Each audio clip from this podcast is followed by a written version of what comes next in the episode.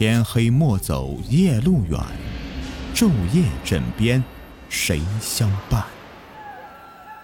欢迎收听民间鬼故事。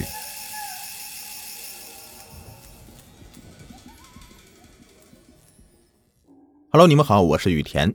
咱们今天的故事的名字叫做《毕业照里多出来的人》。在怪事发生以前呢，我们从来没有一个人去关心过雨。他就像班上一个可有可无的一份子，没有人注意，也没有值得让人注意的地方。他太普通了，走路轻手轻脚，不喜欢抛头露面。你撞到他了呢，他会先说对不起。我曾经想，这样一个人，甚至死了都不会被我们注意到吧？可是他才死去一天，我们谈论的都是他。雨死掉的第二天。怪事儿就不断的发生，各种各样的恐怖的流言和怪谈开始流传起来。可能是人出于对死亡的未知带来的恐惧吧，所以才会编造出各种各样的怪谈来解释死亡。可这种解释呢，总会让人更加的恐惧。值得讽刺的是，一个生前人人都不会用正眼去看的人，死后了才成为被关注的焦点。当人心惶惶的时候，我注意到一个女孩子，她是雨的女朋友。这女孩和雨一样，不受人重视，没有个性，不够活泼，相貌平凡。从雨死了以后啊，到现在她一直都很平静，所以我才注意到她的。当所有人都安静的时候，我们只会注意到那些喧闹的人；相反，在所有人都喧闹的时候，我们才会注意到那些。一直安静的人，女孩保持这样的安静，直到有一天，发生一件我永生难忘的事。那天，我们的毕业照洗出来了，可惜雨没有赶上和我们的合影。不过，如果他赶得上，那么谁又会在乎他的存在呢？如果没有人在乎他的存在，那又何必要赶上呢？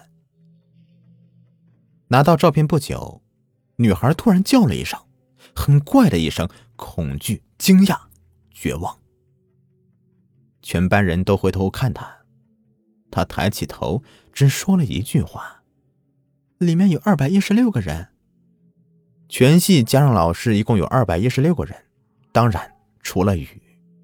然后，女孩的第二句话，让所有人都毛骨悚然。那天我没有来，他说：“每个人都拿着这样的大型的合影照片，第一眼总是去关注自己，谁会认真的去数有多少人呢？多出来的那个人会是谁呢？”每个人都颤抖着双手，开始点算照片里的人数。真的有二百一十六个，一个女生点完了，颤抖着说道，然后晕了过去。人们都陷入了巨大的恐慌中。后来，有人拿照片和戏里每一个参加合影的人仔细核对，除了雨的女朋友不在之外，每一个人都曾出席，也没有任何外人参加。照片里其实只有二百一十五个人。于是，大家用很恶毒的眼光去看着雨的女朋友，仿佛她是恐惧的制造者。她很仓皇，只是埋着头，不敢顶撞。甚至有的女生当着他的面叫他疯子。原来，恐惧也能引起人们的愤怒，或者人们常用愤怒来掩饰恐惧。不知道为什么，我却总相信他没有说谎。我把照片放得很大，挂在墙上，天天出神的看。终于有一天。我看到一些东西，我很得意的走到女孩面前，她埋着头。我把照片扬了扬，我知道谁是多出来的人了。你看这里，我指着照片的一角，人和人之间有个淡淡的影子，不仔细看的话绝对不会注意的，是一双光着的脚，一个人在那里倒立着。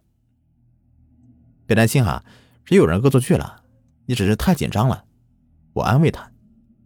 他埋着头没有说话，手急促的搓着裙子，半晌，只说了一句话：“鱼死的那天，是从很高地方摔下来的，头朝下。”